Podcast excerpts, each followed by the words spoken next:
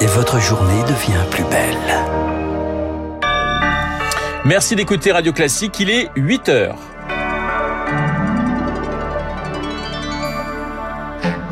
La matinale de Radio Classique avec Renaud Blanc. Et à la une, personne n'est à l'abri de la cinquième vague. Jean Castex, le Premier ministre, a le Covid. Il est à l'isolement pour dix jours. Parmi ses cas contacts, dix ministres. Et pendant ce temps, eh bien, à l'hôpital, on se prépare au pic pour les fêtes de fin d'année. Appel au calme, condamnation des violences. Le gouvernement tente d'apaiser les esprits en Guadeloupe. Le conflit fait maintenant tache d'huile en Martinique. Et puis, comment stopper les violences dans les stades? Les instances du foot français sont convoquées dans une heure par Gérald Darmanin, euh, deux jours après les incidents lors du match entre Lyon et Marseille.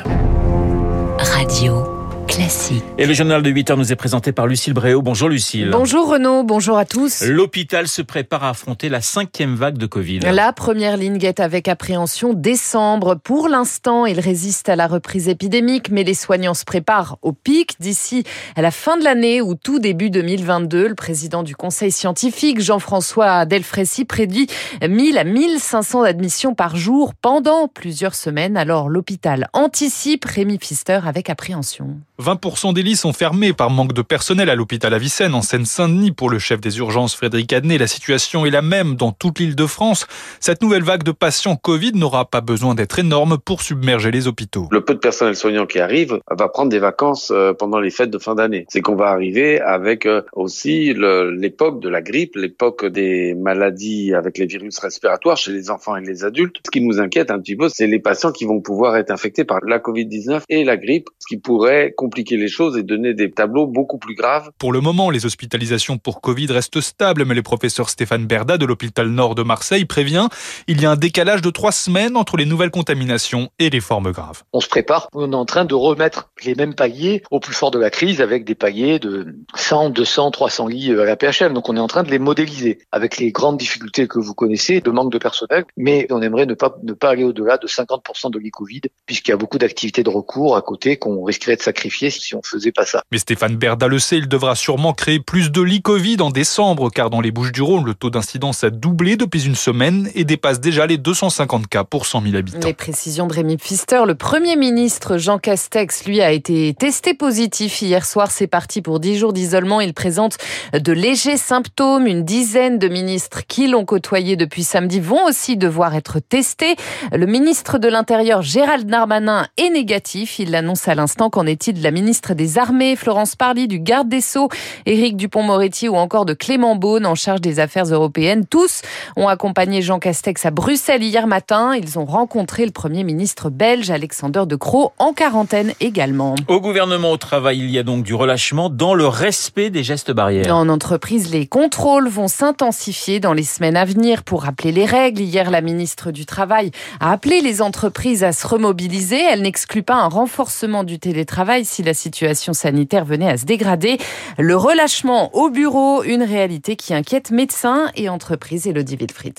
Serrer la main d'un collègue, retirer un masque inconfortable. Au bureau, il y a parfois du relâchement, constate Benoît Serre, vice-président de l'Association nationale des DRH. Dans les réunions, par exemple, où les gens disent bon, on garde le masque ou pas? Il suffit qu'il y en ait un qui l'enlève et tout le monde l'enlève. La NDRH a publié un communiqué à l'égard de tous ses adhérents pour rappeler que les gestes barrières, le masque, la distanciation sociale sont autant de moyens pour éviter ce que nous redoutons tous, c'est le retour du télétravail de principe. Face à la reprise épidémique, le Conseil scientifique préconise au contraire un élargissement du télétravail télétravail. En septembre, seulement 21% des salariés ont fait au moins un jour à distance et c'est très insuffisant pour la professeure de santé publique Hélène Rossino. Ça fait partie des mesures qui ont été complètement relâchées. C'est une des mesures les plus efficaces pour lutter contre la pandémie. Donc ça va être important de resserrer la vis et que tous ceux qui le peuvent fassent un maximum de télétravail, plusieurs jours par semaine. Dans l'immédiat, l'urgence est avant tout d'adopter des mesures simples, insiste Hélène Rossino. Si déjà les gens remettent leur masque correctement, aèrent vraiment plus plusieurs minutes, plusieurs fois par heure. On a déjà une chance que ça ne se durcisse pas plus que ça. Des gestes barrières essentiels pour tous, car même vacciné, il y a toujours un risque de transmettre le virus. Alors dans ce contexte, faut-il généraliser la troisième dose pour tous les adultes? Un nouveau conseil de défense sanitaire se réunira demain. Les deux organes qui conseillent,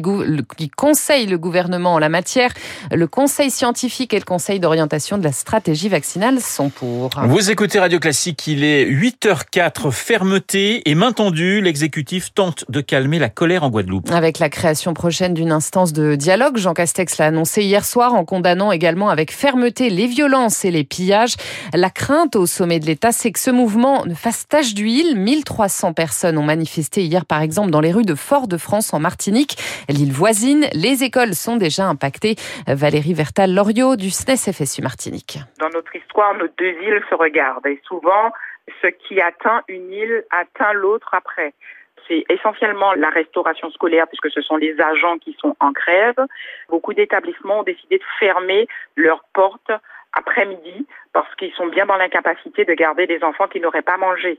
On a l'impression aujourd'hui que cette obligation vaccinale fait démarrer quelque chose de bien plus grave. Si les choses continuent et si les agents continuent d'être en rêve, c'est évident qu'il y aura euh, des obligations de fermeture d'établissement parce que le nettoyage ne sera pas effectué et que ce n'est pas possible en temps de pandémie. Des propos recueillis par Victoire Fort, la Martinique, où les premiers bateaux de la Transat Jacques Vabre ont commencé à arriver hier soir. Les organisateurs ont décidé de les mettre en sécurité pour éviter tout risque de dégradation à la suite d'une alerte. Voilà cette crise dans les Antilles françaises. On en parlera et dans l'édito de Guillaume Tabary avec mon invité à 8h15, l'avocat Thibault de Montbrial. Lucille, les pouvoirs publics face au casse-tête des violences dans les stades. oui, deux jours après les incidents lors de la rencontre Lyon-Marseille, les instances du foot français ont rendez-vous dans une heure avec Gérald Darmanin et la ministre des Sports, Oksana nous.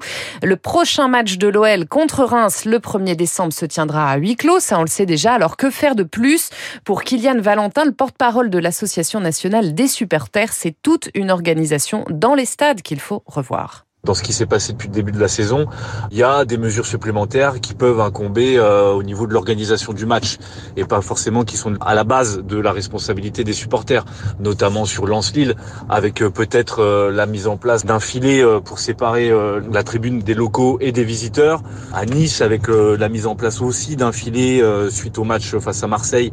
C'est des choses qui ont été pensées et qu'il faut simplement mettre en place. Il y a certains stades en fait qui ne sont plus habitués à recevoir du public et qui ne savent plus du coup euh, comment gérer euh, le flux de supporters visiteurs, organiser dans de bonnes conditions euh, l'espace visiteur. Des propos recueillis par Eric Kioch, l'auteur du jet de bouteille sur Dimitri Payet, sera lui jugé en comparution immédiate aujourd'hui à l'étranger. En bref, au moins 47 45 personnes tuées cette nuit dans un accident de bus en Bulgarie, au sud de Sofia. Toutes les victimes sont originaires de Macédoine du Nord. On ignore pour l'instant la cause de l'accident. Aux États-Unis, l'homme qui a foncé sur une parade de Noël dans le Wisconsin, inculpé de cinq homicides volontaires hier, selon les autorités, il aurait été impliqué dans une dispute conjugale juste avant le drame. Lucie, la série française 10% primée à New York cette nuit. Et vous reconnaissez le générique de cette série 10% primée donc aux International Emmy Awards de New York. Elle remporte le prix de la meilleure comédie pour sa saison 4. On y suit le quotidien d'une agence de stars de cinéma. Une saison 5 est déjà en préparation.